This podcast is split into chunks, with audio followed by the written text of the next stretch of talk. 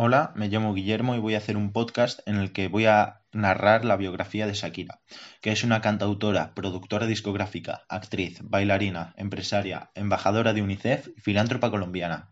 Su alto nivel de ventas, versatilidad vocal y su éxito la ha llevado a ser calificada por Sony Music y Billboard con el apodo de Reina del Pop Latino.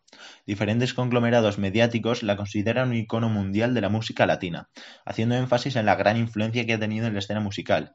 Desde su debut en los años 1990 hasta la actualidad, Shakira ha influenciado en la introducción de varios artistas latinos al mundo pop anglo. Siguiendo una carrera de artística de más de 28 años, se estima que ha vendido más de 75 millones de álbumes y singles, lo que la convierte en una de las artistas con mayores ventas discográficas de la historia.